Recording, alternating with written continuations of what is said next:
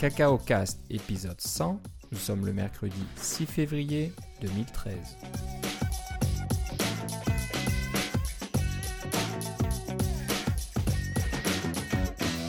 Bonjour et bienvenue à tous dans ce centième épisode de Cacao Cast. Et comme euh, lors de tous ces épisodes, euh, ben, Philippe est toujours euh, avec moi au bout du fil. Comment ça va, Philippe? Très bien, et toi, Philippe? Bah, ça va pas mal. Euh, pour la petite histoire, c'est notre deuxième enregistrement ce soir parce qu'on a eu un petit problème technique. On n'en a pas souvent. Il faut que ce soit au centième épisode que quelque chose se passe mal. Mais on en, a eu un, on en a eu un autre, euh, si je me rappelle bien, autour de l'épisode 50. Alors, on a le même niveau de, de problèmes techniques que la navette spatiale. Ah, ok, ok. Donc, euh, Ouais, c'est 2%. euh, ouais, c'est vrai. Bon, faut... on, est, on est tranquille pendant 50 épisodes au moins. C'est ça.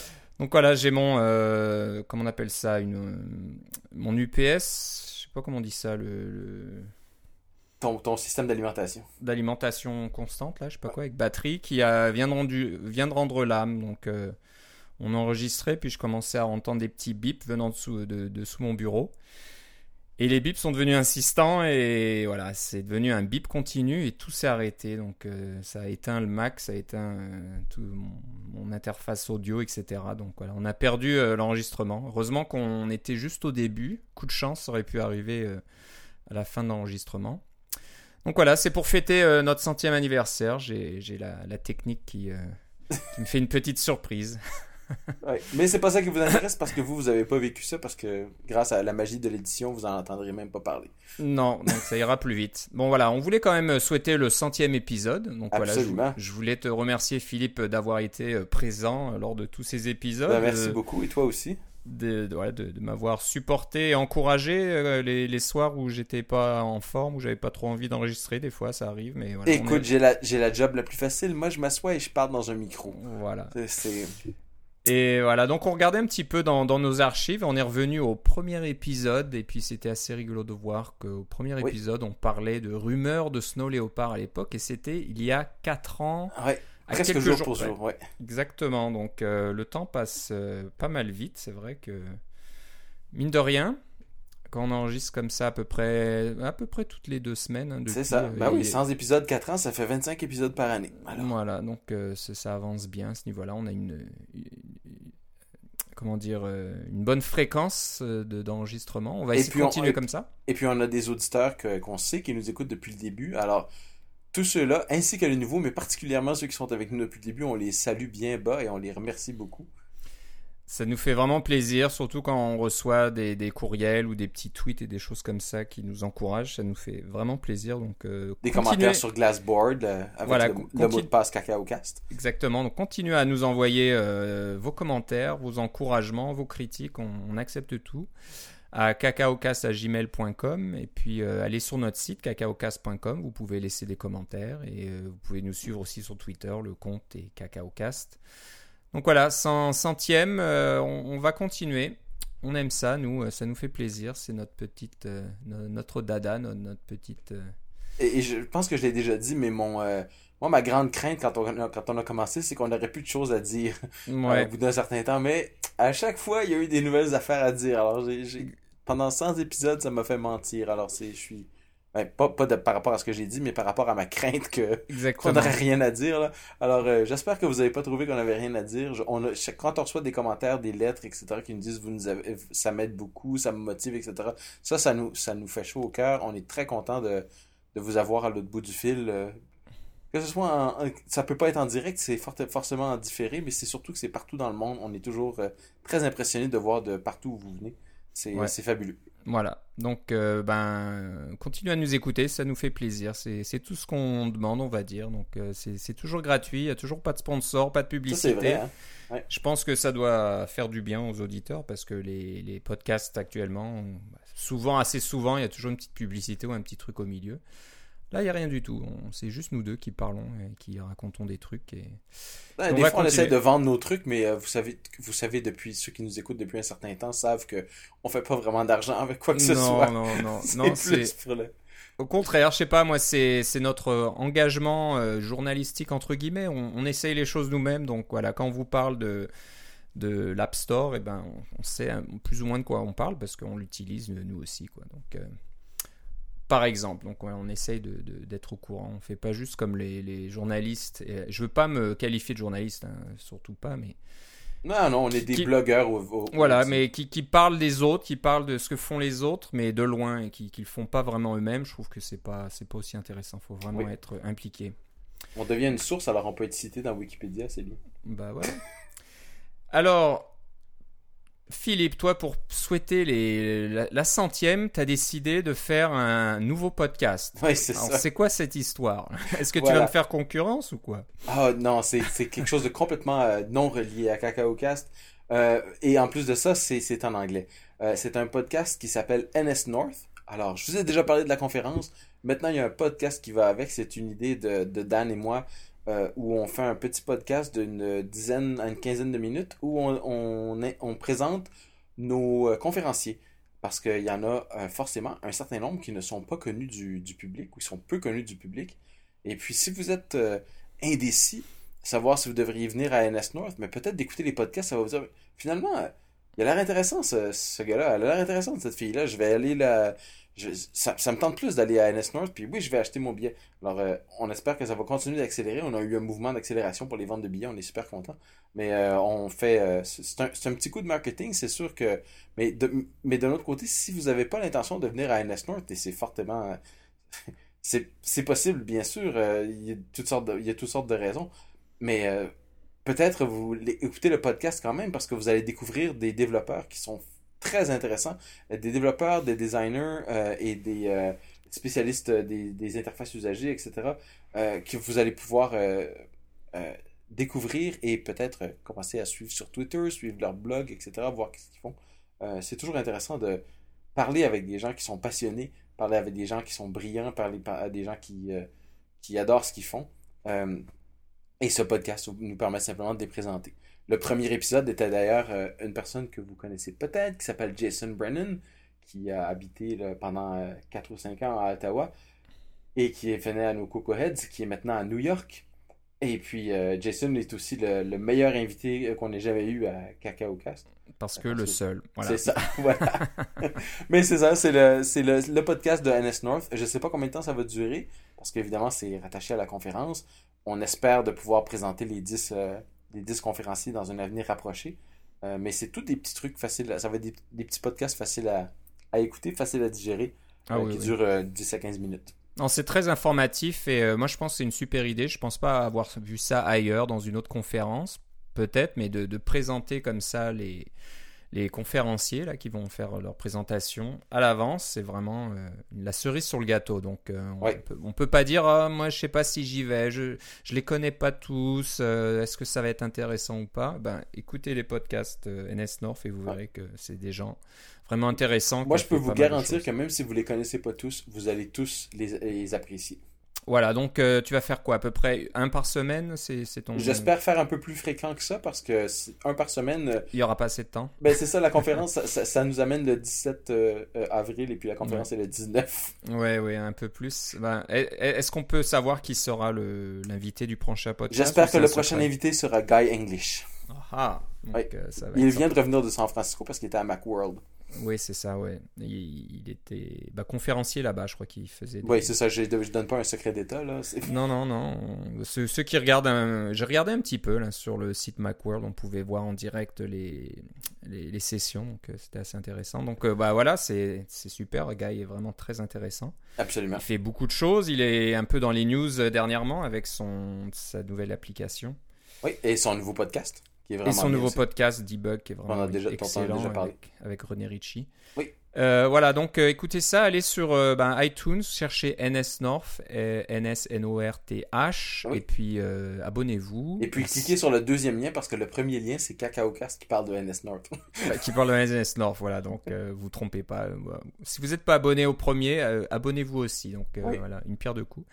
Et ben, et puis laissez une revue si ça vous plaît, c'est bien aussi de faire. Ah oui, ça c'est toujours apprécié. NS Que ce soit pour CacaoCast ou pour NS North, euh, si vous euh, si vous nous envoyez, euh, si vous mettez des petites étoiles là, euh, particulièrement si c'est des 4 ou 5 étoiles, là, euh, ça nous aide énormément pour nous faire euh, nous aider à, à, à, ce que de nouveaux éditeurs nous découvrent. Ouais, ouais. Ah, moi, j'ai hâte d'écouter les, les, suivants. J'avoue que Jason, euh, bon, on le connaît bien, donc j'ai pas appris énormément de choses. C'est une valeur côté. sûre. C'est une valeur sûre. Puis nous, ça fait plusieurs années qu'on qu le côtoie, mais il y en a d'autres, qui des, des 10 conférenciers que je connais beaucoup moins. Et j'ai hâte de, de, savoir un peu quel, est, quel est leur profil, qu'est-ce qui les intéresse, qu'est-ce qu'ils font, etc. Donc voilà, on va suivre ça de près, NS North sur iTunes. Oui.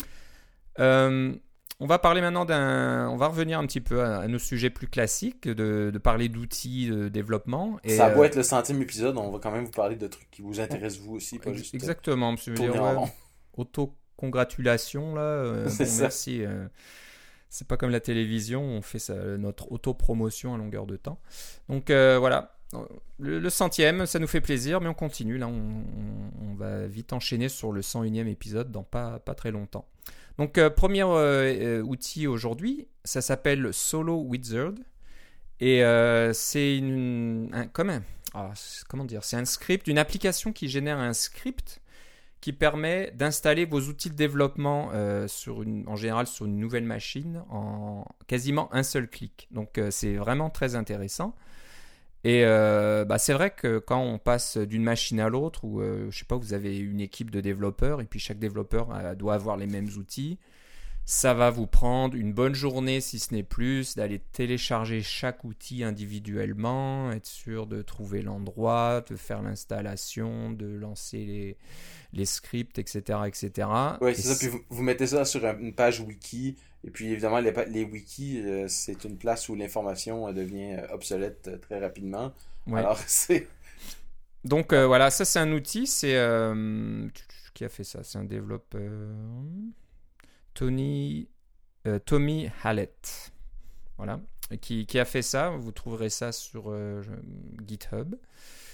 Et donc, euh, il vous suffit de, sur la page principale, vous choisissez dans, dans, la liste de tous les outils. Il y a des, des outils comme Node.js, Java, des bases de données Postgres, MySQL. Vous avez Git, euh, le Shell ZSH, SVN, TextMate, RubyMine, Vim, etc.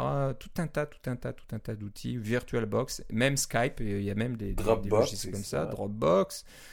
Il y a même des paramétrages de macOS 10, donc euh, des, des, paramétrages côté euh, clavier, euh, touches de fonction, etc., etc. Vraiment des trucs front row. On pouvait même désactiver front row. Je sais pas si ça existe encore front row. Peut-être que ça n'existe plus maintenant, mais non, je pense, je pense que dans 10.8 ça n'existe plus. En fait. Ouais, donc rajouter des trucs dans votre bash profile, etc., etc. Donc vous choisissez tout ça. Et vous avez un bouton en bas qui euh, s'appelle euh, Créer mon script. Et ça va vous créer un, un, un script d'installation juste pour vous, avec les outils euh, que vous voulez. Et vous n'avez qu'à l'exécuter sur votre euh, machine. et puis voilà, c'est tout. Après, vous pouvez passer le script à votre collègue. Et puis il peut faire la même chose. Et il aura les mêmes outils que vous, avec les, mêmes préférences, etc. Donc bah, moi, je trouvais que c'était vraiment une bonne idée.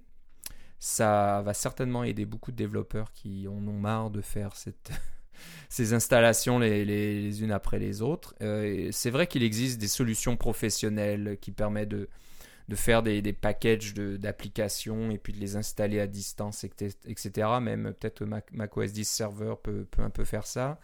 Mais je pense pas que ça couvre euh, vraiment tous les outils euh, en, ligne de commande, etc. Je, je suis pas sûr, hein, je suis pas un spécialiste, mais voilà, quelque chose de gratuit qui est sur GitHub. Vous pouvez regarder euh, le, le, source et voir. Et puis pas juste ça, vous pouvez faire des, euh, vous pouvez le, le, modifier pour ajouter vos propres outils, ouais. ou même suggérer des outils qui ne sont pas dedans et puis euh, ils vont être ajoutés puis tout le monde va pouvoir en profiter.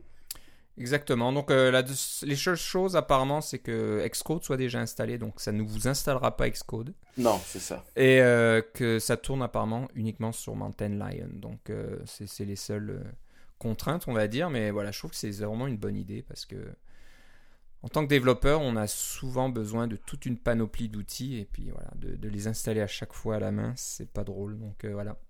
Ça s'appelle Solo Wizard S-O-L-O-W-I-Z-A-R-D.com. Et euh, le code source est sur GitHub, je pense qu'il y a un lien. Si vous cliquez. Directement sur solowizard.com. Voilà, donc si vous cliquez ça, vous verrez qu'il y a tout un truc. Je pense que c'est fait en Ruby, c'est écrit en Ruby, tout ça. Donc euh, intéressant. Donc c'est un, outil qu'on voulait euh, saluer, parce que je pense que c'est très pratique. Euh, Philippe, maintenant tu vas nous amener dans quelque chose d'un peu plus technique, on va dire, du débogage en utilisant LLDB et Python. Donc moi je l'ai plus ou moins appris à la WWDC cette année qu'on pouvait coder en Python dans LLDB pour euh, donc débugger vos applications. Oui. Alors, c'est ça, c'est. Euh, mais ce qui est de nouveau, c'est on a déjà parlé de LLDB à plusieurs reprises. Euh, et puis, on a déjà peut-être même mentionné que LLDB et Python, ça pouvait aller ensemble. moi aussi, je l'ai appris à une WWDC, je crois que c'est il y a deux ans quand je suis allé. mais. Non, c'est même plus que deux ans. Mais. c'était déjà là à ce moment-là. Mais ce qu'il y a de nouveau, c'est qu'il y a maintenant un tutoriel qui est sorti. Euh, sur euh, l'utilisation de euh, Python et LLDB. Alors, si vous, si vous allez dans LLDB, vous, vous arrêtez dans votre débogueur et puis c'est marqué LLDB, là, les commandes habituelles qu'on peut faire, là, print, continue, step, etc. Mais si vous écrivez script, vous allez rentrer dans un interpréteur Python. Et puis là, il y a tout le monde de, de, Python qui s'offre à vous pour pouvoir automatiser toutes sortes de choses pour les différents trucs que vous pouvez déboguer sans rentrer dans les détails, je vous conseille d'aller voir le petit tutoriel qui est très bien fait. Il est simple un peu, mais d'un autre côté, ça vous permet d'ouvrir euh, tout ce qu'il y a. Euh, de, voir que oui, effectivement, vous avez tout Python. Vous pouvez définir des fonctions et des choses comme ça. Euh, et vous pouvez charger, enregistrer vos scripts et puis les récupérer par la suite. Vous n'avez pas besoin de les taper toujours dans la ligne de commande. C'est vraiment, vraiment très fort. et puis, on est tellement loin de GDB là, et puis de ces scripts y a moyen de scripter avec des macros dans GDB, là, mais c'est pas la même chose. C'est aussi différent que, disons, euh, euh, de, de l'assembleur et puis du Objective-C. Ouais. Euh, c'est vraiment fort. je vous conseille d'aller faire un tour pour en apprendre encore plus sur LLDB, qui est bâti à, même votre Xcode et pour pouvoir automatiser toutes sortes de choses dans les, au niveau du débogage. Alors, ce qui était assez fou, euh, et je me, me souviens plus trop des, des détails, mais euh, c'est que quasiment LLVM est inclus dans LLDB. Peut-être que je le dis mal, mais c'est tellement complet qu'on peut, euh, on peut compiler des, des, petits bouts de code, etc. dans LLDB, puis ça va vous aider à faire le débogage. C'est vraiment très, très, très puissant, c'est assez incroyable même. Donc, à regarder ce, ce petit tutoriel sur lldb.llvm.org euh, oblique scripting.html et aussi euh, d'aller regarder la vidéo de la WWDC 2012 qui parle de LLDB. Et euh, j'ai assisté à cette session-là et c'était vraiment impressionnant. Et il parlait donc de Python, il parlait de tout un tas de choses. Donc si vous connaissez pas trop, vous, hein, vous utilisez juste LLDB au travers d'Excode et avec les, les breakpoints et puis c'est tout, regardez vos variables, et ben on peut vraiment aller beaucoup plus loin et puis faire des choses assez extraordinaires avec euh, cet outil. Très impressionnant. Euh, un autre, en parlant d'Excode, on a un petit plugin qui euh, est intéressant, qui vous permet d'autocompléter vos noms d'images. Alors c'est vrai que ce que je fais, moi, ce qu'on fait avec euh, mes, collègues euh, sur des applications, c'est qu'à chaque fois qu'on rajoute une image euh, dans les ressources d'un projet, hein, dans Xcode, vous rajoutez un point .png, on va souvent créer euh, une constante NSString dans un fichier euh, .m et puis euh, le déclarer en externe dans un fichier .h et puis lui donner un nom, par exemple icon underscore, je sais pas quoi là. Oui, ce qui vous permet d'avoir l'autocomplétion. Et on a une sorte d'autocomplétion une fois qu'on l'utilise. On sait qu'à chaque fois les images, et ça commence par icône, comment on dit, très très bah, très souligné ou underscore, je sais même plus comment dire. Euh, quelque chose, et puis voilà, euh, l'autocomplétion de, d'Excode va vous montrer la liste de tout ce qui commence par icône, et puis ça fonctionne. Mais c'est pas vraiment pratique parce que bon, c'est faut taper toutes ces, ces chaînes à la main, etc. C'est ça, vous, vous devez, il y, a quand même de la maintenance à faire alors que l'ordinateur devrait être capable de faire ça pour vous. Exactement. C'est ça. Alors, c'est le but de ce petit plugin. Alors, quand on parle de plugin Xcode, on s'entend qu'il n'y a pas d'API de plugin Xcode, mais il y a beaucoup de développeurs euh, très entrepreneurs qui ont décidé de, de, voir comment Xcode était bâti et d'essayer de s'insérer là-dedans. Alors c'est sûr que c'est pas tout à fait cachère, c'est définitivement pas euh, approuvé par Apple, mais c'est pas non plus découragé par Apple. Il y a, pas, j'ai jamais entendu euh, parler de, de cas où un développeur de plugin avait, avait s'était fait rabrouer. euh, Il y a même des, des, des développeurs qui le vendent de, de façon commerciale, là, comme de différents systèmes de, de contrôle de version, là, euh, comme je crois que c'est C-Pine Software qui ont leur plugin Xcode, etc. Euh, alors ça, c'est définitivement commercial, mais ça, c'est un, projet open source et ça va se tenir à jour. Alors, quand il y a des révisions d'Xcode et que le plugin arrête de marcher, vous retournez sur la page GitHub et puis vous voyez euh, qu'il ah, y a eu une mise à jour, il y a quelqu'un qui l'a corrigé et puis euh, voilà. Vous pouvez directement voir le, euh, obtenir la dernière version. Alors, ce que fait ce plugin-là, c'est que quand vous écrivez euh, euh, NSImage euh, image named machin, là, eh bien, ça vous permet d'avoir de l'autocomplétion au niveau des noms d'images. Alors, vous pouvez mettre, comme tu disais, euh, icône soulignée, puis faire appuyer sur escape, puis vous allez avoir l'aut- l'autocomplétion si vous avez des trucs qui commencent par icône, mais peut-être que c'est button, peut-être que c'est bouton, peut-être que c'est fromage, je sais pas moi, il va pouvoir vous faire l'autocomplétion automatiquement. Et ce qu'il y a de bien là-dedans, c'est que vous l'installez sur votre machine, vous l'avez, mais si jamais vous l'avez pas, ben Xcode n'arrête pas de marcher. Là. C'est, c'est vraiment un- c'est comme un petit extra que vous rajoutez, un petit, un petit velours que vous vous mettez pour euh, vous faciliter la vie. C'est, c'est vraiment, c'est vraiment aussi simple que ça. Ça vous empêche pas de fonctionner. Si vous installez une nouvelle machine et qu'il n'y a pas ça dessus, vous en mourrez pas. Mais si vous l'avez, ah, ben, c'est juste un petit truc un peu plus facile pour euh, pouvoir fonctionner.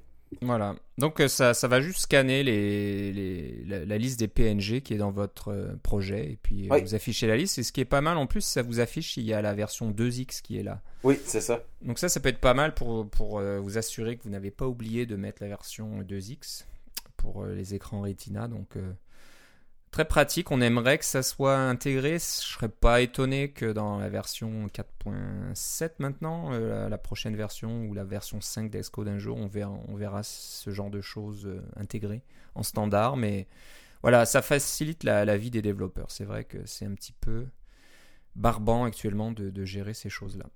Ouais. Puis surtout que les icônes et tout ce qui est graphique, ça vient un peu de plusieurs sources. hein. Il, y a, il y a ces, ces banques d'icônes euh, qu'on peut euh, récupérer et acheter. Donc euh, ils ont Ou si toujours- vous avez un designer qui fait vos icônes pour vous, peut-être qu'il y a une autre façon de nommer les icônes qui n'est pas la. Voilà. Il faut les renommer à chaque fois, etc. Voilà, donc c'est toujours assez compliqué. Il faut toujours aller regarder dans son fichier de ressources comment s'appelle déjà cette icône, etc. Donc maintenant, Ouais. ça va s'afficher directement dans Xcode. Donc euh, Autocomplétion. Voilà, donc le, le projet s'appelle KS Image Named, euh, trait d'union Xcode, et l'utilisateur qui fait ça, c'est KSUTHER. C'est Kyle Sutter, je pense qu'on a, on a déjà parlé de lui. C'est possible. euh, euh, voilà. Donc, euh, encore une, une bonne trouvaille sur GitHub. Bah, une petite nouvelle, je, vois que tu l'as rajouté à notre liste et c'est vrai que je l'ai je l'ai vu passer aujourd'hui, puis j'ai Oui. complètement oublié. Dropbox, que tout le monde adore, que tout le monde espère que qui se feront racheter par Apple un jour peut-être, parce que apparemment Dropbox euh, Bah, il y a- ça a déjà été fait cette offre-là. ils ont puis- essayé et puis ouais, je crois ça. que voilà, je crois que le, le, le CEO de Dropbox veut devenir une grosse compagnie, donc il veut pas vendre ça tout de suite. Mais bon, peut-être qu'avec euh, quelques milliards de dollars plus tard, ils changeront d'avis, qui sait. Enfin bref, ça c'est une autre une autre histoire. On va pas en parler maintenant. Euh, Dropbox vient de publier euh, des nouvelles API de synchronisation. Alors vous allez me dire, mais ça existe déjà, il y a déjà des API pour Dropbox.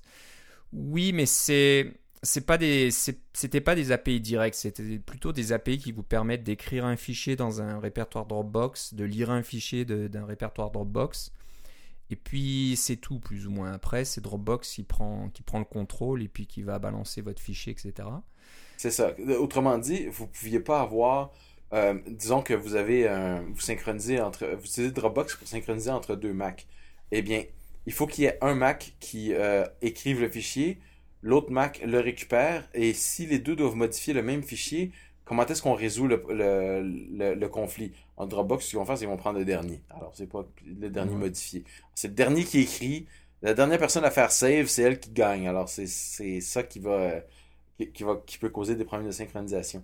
Mais avec euh, maintenant que l'API est là, euh, vous pouvez contrôler beaucoup plus la granularité de, de vos, euh, de vos euh, synchronisations et de faire euh, euh, en sorte de vous faire, autrement dit, vous pouvez résoudre les conflits. Euh, vous avez le contrôle sur les conflits beaucoup plus que ce que vous aviez avant avec Dropbox par, au départ. C'est nouveau et puis c'est la synchronisation là, c'est vraiment quelque chose, c'est un problème très complexe. Et puis, on le voit avec iCloud. En fait, j'ai lu quelques blogs récemment de développeurs qui avaient rajouté des fonctionnalités à iCloud et puis ils ont été obligés de les enlever. Parce que c'est pas parce que c'était trop compliqué, mais parce que euh, ça fonctionnait pas bien. Et puis, c'est un problème qui n'est pas facile à résoudre, même si on a les meilleurs euh, ingénieurs euh, chez Apple. Euh, c'est pas un problème qui, qui est très très facile. Et puis, Dropbox a une longueur d'avance là-dedans parce que ça fait beaucoup de temps qu'ils font de la synchronisation. Et de ce qu'on entend, ça fonctionne bien la synchronisation de Dropbox. Ils ont vraiment des bons algorithmes, ils ont, ils ont des, bons, des bons systèmes heuristiques pour pouvoir détecter lesquels, quelles sont les dernières versions. Il n'y a pas beaucoup de gens qui se plaignent et ils ont des millions d'utilisateurs. Euh, alors que iCloud, euh, on entend les développeurs et les utilisateurs se plaindre, et puis, mais on peut rien faire, c'est une boîte noire. Alors ce qu'ils ont fait avec Dropbox maintenant, avec cette API-là, c'est d'ouvrir un petit peu la boîte noire pour permettre aux développeurs de faire des trucs un peu plus, euh, un peu plus intelligents par rapport à leur propre format de fichier. Ouais. Non, non, c'est vraiment une bonne idée, je pense que... C'est une assez grosse nouvelle. C'est oui. c'est clairement un, ce que je veux dire, c'est c'est clairement un en opposition à se mettre en opposition à iCloud. Parce que iCloud il n'y a pas grand monde qui comprend que ça veut dire ouais ça veut dire que quand je mets mes contacts dans mon carnet d'adresse sur mon iPhone ils apparaissent sur mon Mac et vice versa mais ça c'est un aspect. Mais c'est comme le problème d'Apple à mon avis pour ça c'est que quand Microsoft a sorti pour, faire une comparaison ils ont sorti .NET. Mais .NET qu'est-ce que c'était .NET? C'est un paquet d'affaires reliés ensemble sous un même euh, un même parapluie finalement là. Eh bien euh, un même chapiteau on dit en français eh bien, iCloud, il y a un paquet de services qui sont reliés sous un même chapiteau, comme la synchronisation avec iTunes Match, puis des choses comme ça, puis la synchronisation de vos documents, la synchronisation de vos euh, carnets d'adresse. Mais vous pouvez pas enregistrer un document dans TextEdit, le mettre dans iCloud, puis le récupérer dans BabyEdit. Là, ça, ça marche pas. Alors qu'avec euh, avec, euh, Dropbox, c'est super simple. Dropbox, c'est un dossier et il se synchronise sur tous vos appareils. C'est tout. C'est la définition même. Alors, c'est facile à utiliser et c'est facile conceptuellement pour l'utilisateur aussi. Puis avec les API de synchronisation maintenant, ça va être encore plus, euh, plus robuste. C'est ce que je vois, moi, qui s'en vient. C'est ça, donc euh, robustesse, et puis il y a le côté multiplateforme qui est intéressant, qui n'existe pas dans iCloud. iCloud est beaucoup moins ouvert. Hein, Mais c'est pas juste ça. Euh, iCloud n'est même pas multiplateforme, il n'est même pas multi-application. C'est ça qui est, qui est embêtant. C'est ultra limité. Je, je, je trouve qu'Apple a fait une bonne chose de le limiter au départ. Euh, parce que c'est un gros problème. Alors, au lieu d'essayer de tout faire à la fois, ils ont choisi un sous-ensemble. Ça, c'est correct, mais on s'attend à ce que ça avance un peu plus. Par exemple, une application ne peut, être, ne peut utiliser iCloud que s'ils sont dans le Mac App Store. Alors, euh, vous ne pouvez pas créer une application quelconque que, vous vendez en dehors du App Store qui va utiliser iCloud, ça marche pas. Alors, euh, ouais. il y a, y a, un certain nombre de, de limites arbitraires qu'il n'y a pas dans Dropbox. C'est clair que Dropbox veut se positionner pour dire nous on est la meilleure solution. Parce qu'il y a, d'autres euh, solutions de synchronisation qui sont ressorties récemment là. Euh, Simple Note ils utilisent un service qui s'appelle Simperium euh, qu'ils ont créé eux-mêmes. Et puis ce service là c'est un service commercial. On peut l'avoir. Il y a même des comptes gratuits. On n'en a pas parlé mais pour aller voir sur Simperium aussi. Et puis Simperium Simple Note vient, vient d'être racheté euh, ça y est, le nom m'échappe. Là, par automatique, oui. Oui, par WordPress, c'est ça. Oui, c'est la compagnie qui contient euh, WordPress. Oui. Alors, ils viennent d'être achetés par une très très grosse boîte. Et puis, ils ont mis un paquet de trucs en open source. Vous pouvez créer vos propres serveurs Simperium, etc. Euh, il y a The Omni Group qui a fait leur, leur système de synchronisation, qui l'a mis disponible pour pour vos propres applications, il faut payer. C'est un service commercial, si je me trompe pas, là, mais ça s'appelle Omniprésence. C'est le meilleur nom qu'ils ont pu avoir. Ça, ça devait faire longtemps qu'ils attendaient de, créer un produit qui s'appelait Omniprésence, parce que c'est toujours euh, OmniWeb, OmniFocus, etc. Mais Omniprésence, c'est vraiment le best. Euh, pour utiliser un anglicisme. Les, les, euh, alors, il y, a des services de, synchronisation-là qui sont sortis dans les derniers mois. Et puis, c'est clair que c'est une pour moi, c'est clair que c'est une réponse à iCloud. Oui, Parce que iCloud, il y a c'est bien, mais il y a un paquet de limites. Alors quand et puis là, je lis des blogs de développeurs où les gens ont les développeurs ont de la misère avec iCloud, ils retirent les fonctionnalités à iCloud parce qu'ils sont pas capables euh, de faire fonction, de faire ça euh, de faire fonctionner ça de manière euh, fiable. Alors que Dropbox, s'ils ont montré une chose, c'est bien qu'ils avaient une fiabilité c'est plus fiable et puis c'est un peu plus transparent. On sait ce qui se passe plus ou moins. Oui, c'est ça, parce qu'on peut les voir, les fichiers. Avec Cloud, on sait pas trop, là, c'est mystérieux. et puis. C'est euh, très mystérieux. Donc, euh, bon, j'espère qu'Apple continue à travailler là-dessus parce que je pense que c'est crucial comme euh, fonctionnalité. c'est un nouveau problème, on va dire, qu'on a maintenant depuis quelques années. Hein, avant, on avait juste un ordinateur, un, un PC sur le bureau et puis c'est tout. Et maintenant, bah, on a des, des iPads, des, des iPhones, des, des smartphones de toutes sortes, et des portables, etc. Et c'est terminé le temps où euh, tout était euh, stocké dans des silos. euh, il n'y avait pas moyen de partager tout ça ou de répliquer tout ça. Donc maintenant, ça devient très important que ça fonctionne, que les données soient disponibles partout. Dropbox a une bonne approche, hein, ils ont fait ça correctement, ils ont une bonne approche commerciale, je pense déjà d'avoir fait un compte gratuit d'emblée et puis de ensuite pouvoir euh, acheter euh, plus de capacité et puis aussi donc d'ouvrir leurs API un petit peu euh, comme avait fait Twitter à l'époque, hein, de, se reposer ou de, prendre l'avantage d'avoir toutes ces applications et toute cette Oui, c'est ça. Euh, comment dire commu- communauté d'applications. Il y a énormément d'applications maintenant qui fonctionnent avec Dropbox. Donc euh, ils n'ont Oui. pas mis de restrictions, ils n'ont pas dit vous n'avez pas le droit de ci, vous n'avez pas le droit de ça. Ça, Il fonctionne. y, a, il y a certaines petites restrictions, mais parce que j'ai commencé à développer une application qui Ah. utilise euh, Dropbox, là, mais oui, effectivement, c'est quand même. c'est beaucoup plus libéral que ça, ça l'est chez, chez Ouais. Apple. Voilà. Donc, euh, ben, on va regarder ça de près aussi. Je pense qu'on va peut-être voir maintenant de plus en plus d'applications qui utilisent cette nouvelle API de synchronisation, qui est un peu plus de. Je pense que c'est assez simple à utiliser, mais c'est peut-être donc, comme tu disais, plus, plus bas niveau aussi. Et il y a plus de contrôle sur ce qu'on veut synchroniser. Parce que jusque-là, les développeurs devaient un petit peu. euh, un petit peu euh, être inventif, hein, de, de faire des, un format de fichier un petit peu spécial et puis de gérer toute la synchronisation eux-mêmes. Donc euh, c'était juste, euh, voilà, je. Mais ça, non. Je peux vous dire tout de suite, là, si vous pensez à faire votre propre solution de synchronisation, euh, non, non, faites Non. pas ça. là. Concentrez-vous sur des choses que vous faites bien. Puis si vous devez payer un service pour faire la synchronisation parce que c'est quelque chose d'important pour vous, je vous conseille de le faire. Ouais. Euh, vous allez perdre beaucoup, beaucoup moins d'argent et beaucoup, beaucoup moins de temps et vous concentrer sur les choses qui sont vraiment importantes. Puis si, vo- si vous dites, ben, ce service ça coûte de l'argent puis mon application est gratuite, euh, eh bien, euh, vous devez peut-être réviser un peu votre plan d'affaires. là. Parce que des fois, il faut dépenser un peu d'argent pour euh, pouvoir avoir la, la bonne solution. Voilà. Donc, euh, bah, c'est intér- intéressant de suivre tout ça. C'est vraiment euh, une technologie euh, qui, vaut le coup de d'y jeter un coup d'œil. On va finir par quelque chose qui est, ouais, je sais pas, c'est pas vraiment, c'est ni un outil de développement, ni un framework, ni, rien du tout. Mais j'ai vu se passer ça aujourd'hui, puis je trouvais ça assez assez malin. C'était assez ingé- ingénieux. C'est une police de caractère qui s'appelle Stately et euh, qui représente les États euh, des États-Unis, donc les tous Les 50 États des États-Unis, oui. Voilà, donc euh, et c'est sous forme d'une police donc de caractère. c'est quoi le format? C'est probablement du, OP du OTF, là. J'ai pas regardé le détail. Open True, Open True machin type font, je sais pas quoi. Ouais. Je sais pas exactement. Mais c'est, bref, c'est une police, donc c'est vectoriel, c'est ça là. Voilà, donc Ce vous pouvez la, la, l'afficher à toutes les, les tailles que vous voulez. Ça sera toujours euh, euh, dessiné à l'écran du- d'une façon correcte. Donc c'est, c'est pas des bitmaps, et c'est des vecteurs. Mais ce qui est intéressant, c'est que bah, ils ont utilisé plus- plusieurs petites astuces. Déjà, euh, donc on, s'attend à une police de caractères euh,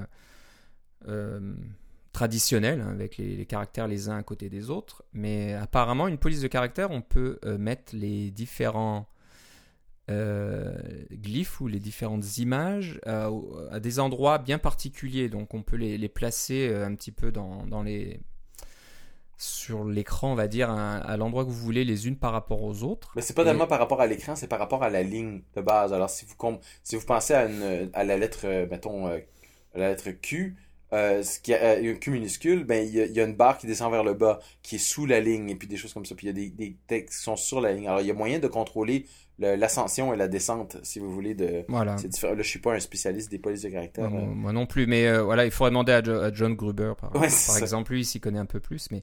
Donc voilà, en fonction de l'état que vous voulez afficher, eh ben, ça va s'afficher au bon endroit. Donc euh, imaginez que vous avez la, la carte des États-Unis qui l'emplacement en pointillé, ben, si vous voulez euh, la Californie, ben, la Californie s'affichera au bon endroit, donc euh, sur la gauche, donc à l'ouest des États-Unis, et etc. Donc euh, déjà c'est c'est une bonne idée. Donc si vous voulez, je sais pas moi, Là, il donne des exemples sur le site hein, pour montrer les, résul- la- pardon, les résultats d'élections, des choses comme ça, avec des différentes couleurs. Parce que bien sûr, comme c'est une police de caractère, vous pouvez avoir différentes couleurs aussi euh, pour chaque caractère. Voilà.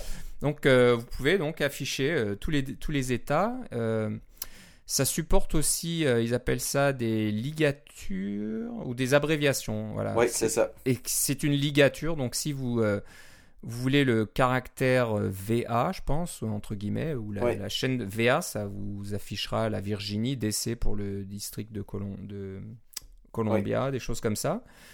Et si vous tapez euh, USA, et ben vous verrez euh, le, les États-Unis en entier, donc euh, la carte en entier. Donc je trouvais ça vraiment intéressant et il, faut, il faut- suffit juste d'inclure un fichier CSS. Puis je crois que c'est tout en plus. Sais c'est ça.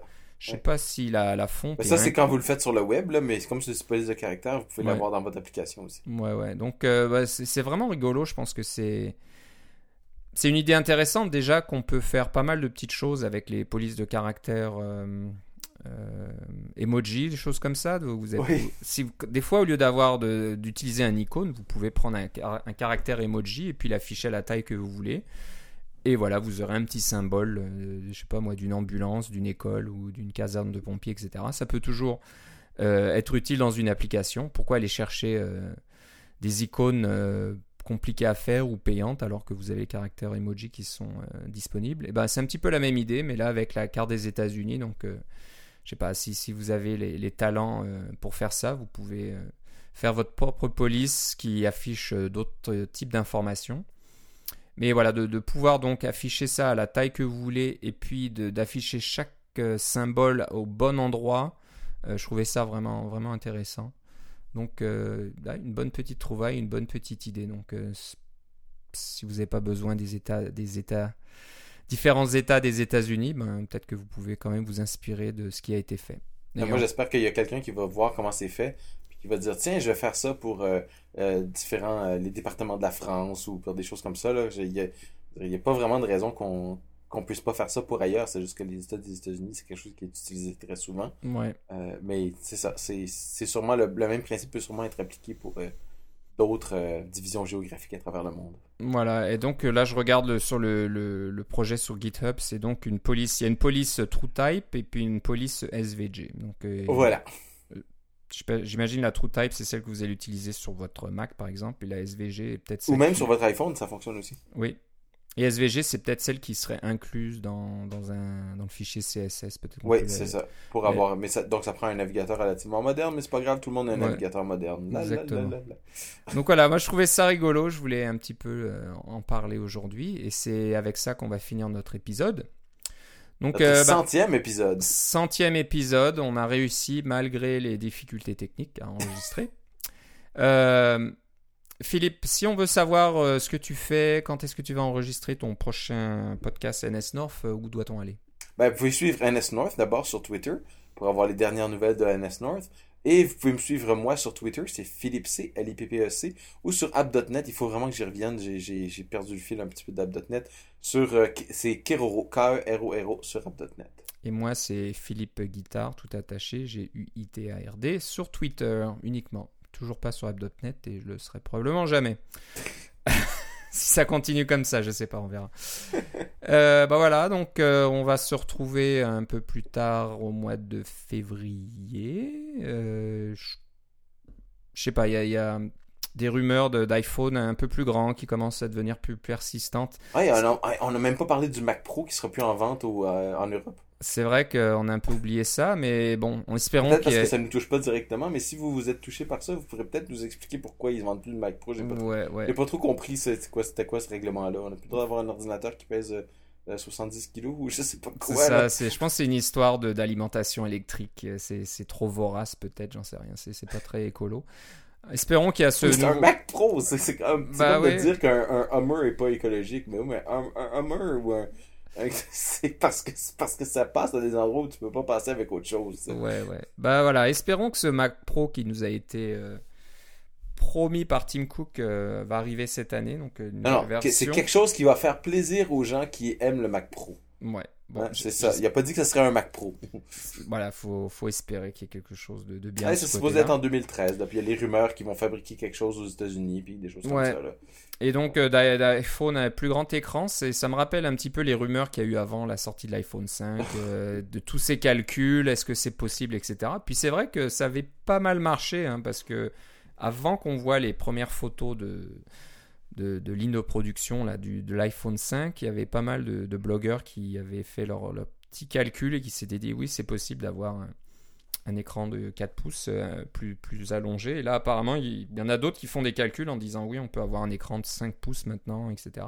Ouais, mais Donc, quand je compare mon iPhone 5 avec euh, mon collègue qui a un Galaxy Note, là. euh, un Galaxy Note, c'est impressionnant comment c'est gros, là. C'est Ouais, ouais. trop... Ça rentre pas bien dans les poches, là. Non, non, c'est vrai que l'iPhone défaut. 5, il se fait presque oublier. C'est tellement petit et léger que des fois, je, je C'est le sens pas dans ma poche. C'est... Ouais. marrant à ce niveau-là. Donc voilà, il y a tout un tas de choses à ce niveau-là qui, qui est en train de bouger. Donc on aura certainement tout un, un tas de, de nouveautés à discuter. Et puis comme d'habitude, euh, des frameworks et des outils, euh, il y en aura certainement d'autres. Donc comme je vous l'ai dit voilà. plus tôt dans l'émission, euh, faites-nous en profiter si vous avez quelque chose à, à nous présenter, à nous annoncer ou à nous faire découvrir. On est toujours preneurs. Oui. Bah voilà, c'est tout pour aujourd'hui. Je te remercie Philippe. Et moi aussi, Philippe. On À se reparle une prochaine fois. Bye bye. Bye.